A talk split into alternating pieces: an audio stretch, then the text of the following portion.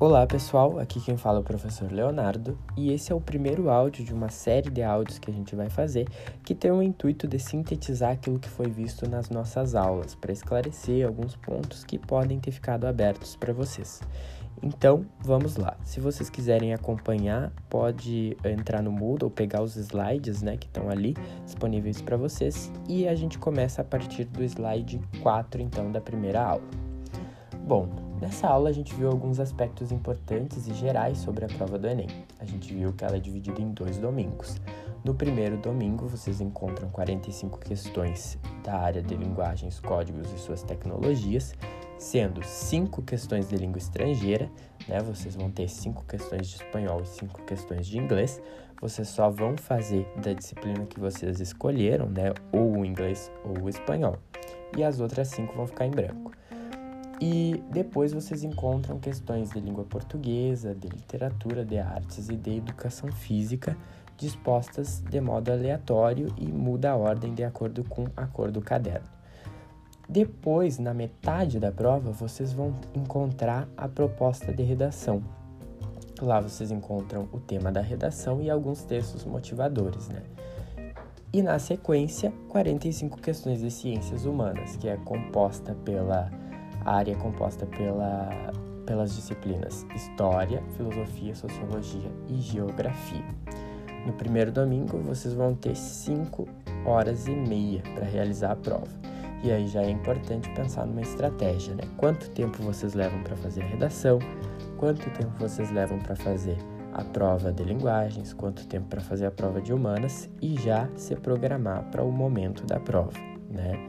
No segundo domingo, vocês têm 45 questões de ciências da natureza, sendo biologia, química e física as disciplinas, e 45 questões de matemática. Então, matemática no Enem não é apenas uma disciplina, é uma área inteira, né, com 45 questões. E nesse segundo domingo, vocês vão ter 5 horas para realizar a prova. No slide 5, a gente viu algumas questões gerais sobre as questões do Enem. Né? No Enem, a gente não tem questões de verdadeiro ou falso, de marcar incorreto, de somatório, de números romanos ou de dissertar. A gente só tem questões que vão apresentar cinco alternativas e apenas uma delas é a que vocês vão marcar como a correta. As questões do Enem abordam sempre textos, né, que podem ser verbais, não verbais ou multimodais, e o conteúdo é sempre explorado de modo aplicado a esses textos, à situação que ali se apresenta, né? Por isso que o domínio do conteúdo sem uma boa compreensão e interpretação objetiva das questões é insuficiente para a prova do Enem. Né? É necessário conhecer o conteúdo, saber o conteúdo e aplicar com uma boa interpretação.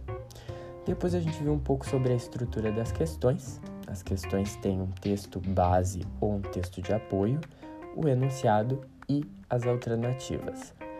Uh, o texto é base ou de apoio por quê?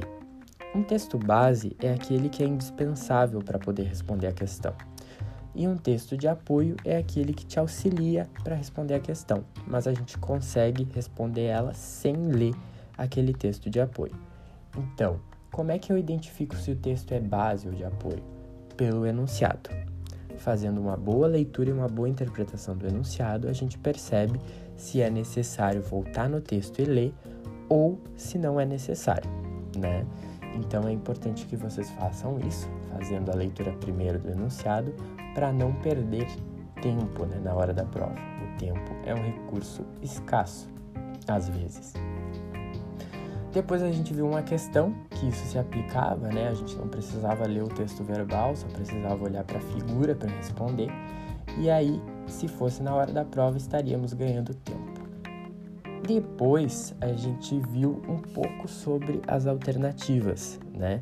No Enem a gente encontra às vezes alternativa, alternativas que estão corretas de acordo com o texto, mas incorretas de acordo com o que o enunciado solicita né? Então, por isso que o enunciado é sempre o mais importante para responder a questão. E aí a gente viu uma questão que todas as alternativas estavam de acordo com o texto, de acordo com o que se apresentava ali no cartaz, mas somente uma delas respondia o que o enunciado solicitava. Né? Na sequência, a gente entrou uh, em outro aspecto que é os conteúdos de língua portuguesa que caem. A prova do Enem ela é uma prova diferenciada daquelas que a gente normalmente fazia na escola, né? que abordava questões gramaticais e bastante decoreba e sem aplicação a um texto.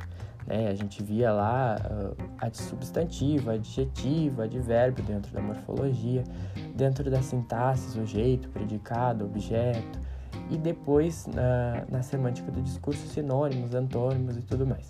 A prova do Enem não se restringe somente a isso, né?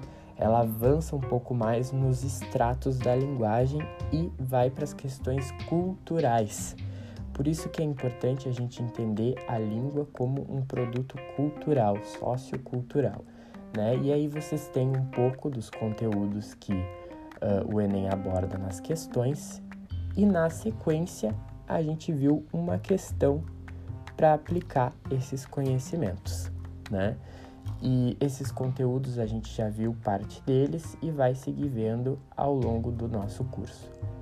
Bom, pessoal, a gente espera então que essa aula tenha sido esclarecedora, né? Essa pequena revisão. Se vocês tiverem alguma dúvida a respeito da primeira aula, é só entrar em contato com a gente pelo WhatsApp. Abração!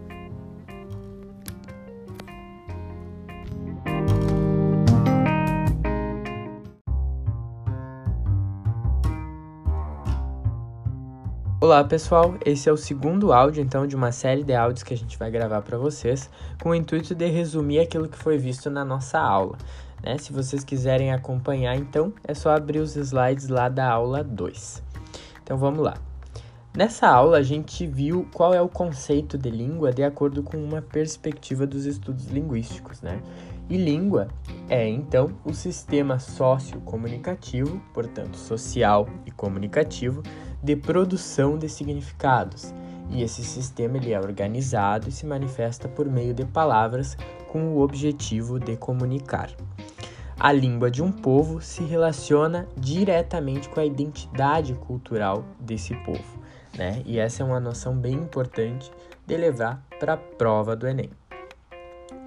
Depois, na sequência, a gente entrou propriamente no tópico da nossa aula, que é origem e pluralidade linguística. Né? Então a gente vai ver como que surgiram tantas línguas e por que tantas línguas, né? E a gente viu então que não é possível ter certeza acerca da maneira como as línguas surgiram. Então o que a gente tem é diferentes visões acerca desse mesmo fato, né? A gente tem a visão histórica, a visão filosófica e a visão religiosa. De acordo com a primeira perspectiva, então, que a gente viu, que é a perspectiva histórica, Uh, a língua surgiu a partir da revolução agrícola, né? A partir do momento em que os povos começaram a ficar morando em um local. Antes, os seres humanos ficavam em busca de alimento. Só que com a revolução agrícola, cerca de 10 mil anos antes de Cristo, eles começaram a morar em um lugar específico e plantar nesse lugar, né? Ter comida nesse lugar. E com isso foi se moldando alguns povos e algumas civilizações, né? E a língua uh, surgiu a partir da necessidade então de um sistema mais complexo de comunicação. Né? E a gente sabe que os seres humanos são os que têm a competência, né? A competência da linguagem que são capazes de construir então línguas e se comunicar uns com os outros dessa forma. E esse mesmo processo aconteceu então em diferentes lugares, mais ou menos na mesma época, né? O que fez com que surgissem diferentes línguas no mundo. E essa basicamente é a primeira perspectiva. A segunda, é, ela parte da, da ideia do Jean-Jacques Rousseau, né? Que é um filósofo, que diz o seguinte: é a perspectiva filosófica, né? Que as línguas teriam surgido da necessidade de os primeiros homens de implorar por socorro no perigo, né, ou expressar alívio de dores violentas. Então, a partir desses impulsos humanos, uh, teriam surgido as línguas segundo esse filósofo. Né? E assim como a perspectiva histórica, essa visão defende que esse mesmo processo aconteceu uh, em diferentes lugares, né, mais ou menos ali na mesma época. Na sequência, então, a gente viu uh, a terceira perspectiva, que é a perspectiva religiosa, que trata do mito da Torre de Babel. Né? Lá no uh, capítulo 11 do livro da Gênesis da Bíblia, uh, aparece esse mito, né, como surgimento das línguas. E esse mito diz o seguinte: que um povo queria construir uma torre tão alta, tão alta que alcançasse os céus, né? E isso irritou Deus, porque de certa forma os seres humanos estavam querendo se igualar a ele, né? Então, como forma de castigar esses seres humanos e fazer com que eles não conseguissem terminar essa torre, uh, Deus faz com que eles não se entendam. Então, cada um passou a falar uma língua diferente. E aí, a partir disso, teria surgido né, diferentes línguas. Só que notem que uh, esse mito não trata propriamente da origem, né? Da, pois o povo já falava uma língua, mas da pluralidade. Então, depois que a gente viu isso, é importante pontuar que a perspectiva histórica é muito pautada em estudos, né, em fatos. A perspectiva uh, filosófica ela tem como principal uh, âncora, digamos assim, a argumentação né, do filósofo, enquanto que a perspectiva religiosa ela tem como cerne a fé. Né? Então a gente acredita ou não, é questão de crença, enquanto as outras não. E na sequência, então, a gente viu um pouco sobre a pluralidade linguística. Né? A gente viu que no Brasil estima-se que existam 210 línguas, cerca de 180 faladas por povos nativos, ou seja, índios, e outras 30 faladas por comunidades descendentes de imigrantes. Né? E por que, que a gente não tem conhecimento de que uh, existem tantas línguas aqui no nosso território?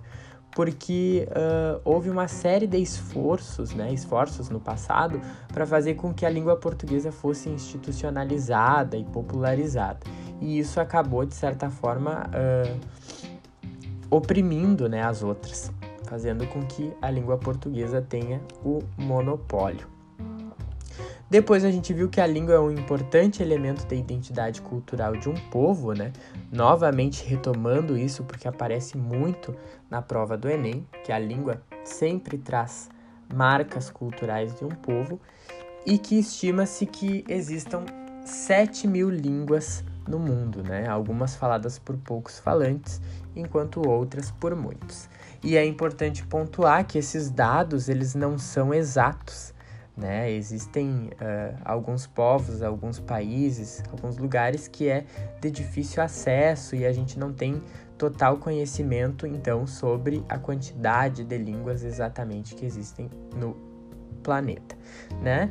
E na sequência então a gente viu um documento bem importante que é a Declaração Universal dos Direitos Linguísticos, que foi escrito em Barcelona em 1996, e a gente viu o artigo 8 que diz o seguinte: todas as comunidades linguísticas têm direito a organizar e gerir recursos próprios, com a finalidade de assegurar o uso de sua língua em todas as funções sociais. E o tópico 2: todas as comunidades linguísticas tem direito a dispor dos meios necessários para assegurar a transmissão e a continuidade de sua língua. Então, novamente, né, gente, é, é direito é, dos povos fazer o que for necessário para que a sua língua permaneça, se propague e continue aqui. Então, essas noções eram as que a gente esperava que tenham ficado das aulas. A gente também espera que uh, com isso a gente tenha retomado esses tópicos importantes e vocês tenham relembrado. E qualquer dúvida, entre em contato com a gente, tá bom? Tchau, tchau!